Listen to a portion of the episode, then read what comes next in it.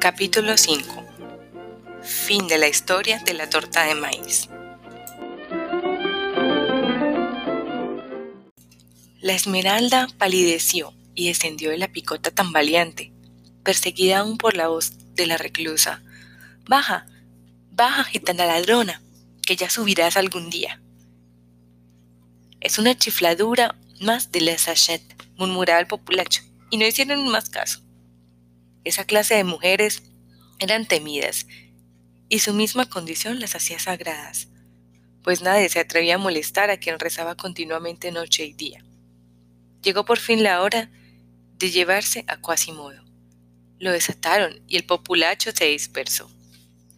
Cerca del gran Port, Mayet, que volvía con sus dos compañeras, se detuvo bruscamente.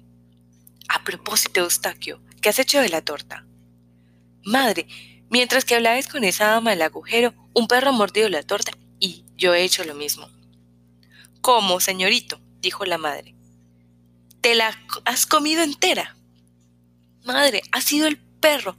Yo le reñía, pero como no me hacía caso, yo he hecho lo mismo, claro. Este niño es terrible, dijo la madre, sonriendo y riñéndole al mismo tiempo.